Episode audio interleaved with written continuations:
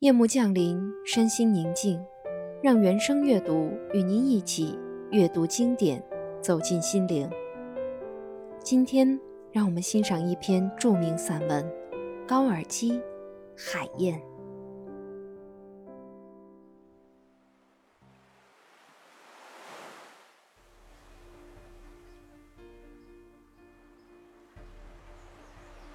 在苍茫的大海上。狂风急卷着乌云，在乌云和大海之间，海燕像黑色的闪电，高傲地飞翔。一会儿翅膀碰着海浪，一会儿箭一般的直冲向乌云。它叫喊着，在这鸟儿勇敢的叫喊声里，乌云听到了欢乐。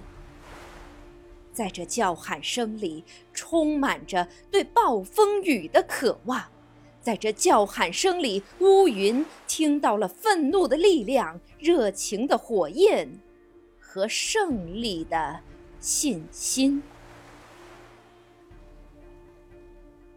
海鸥在暴风雨来临之前呻吟着，呻吟着。他们在大海上飞窜，想把自己对暴风雨的恐惧掩藏到大海深处。海鸭也在呻吟着。这些海鸭呀，享受不了生活的战斗的欢乐，轰隆隆的雷声就把它们吓坏了。愚蠢的企鹅胆怯地把肥胖的身体。躲藏在悬崖底下，只有那高傲的海燕，勇敢的、自由自在的，在泛起白沫的大海上飞翔。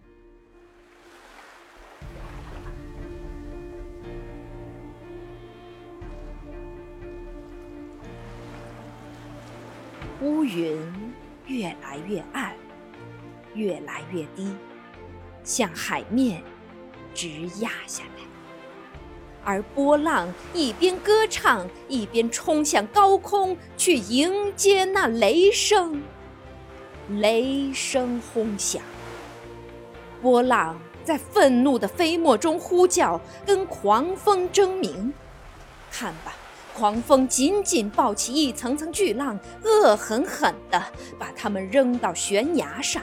把这些大块的翡翠摔成尘雾和粉末。海燕叫喊着，飞翔着，像黑色的闪电，箭一般的穿过乌云，翅膀掠起波浪的飞沫。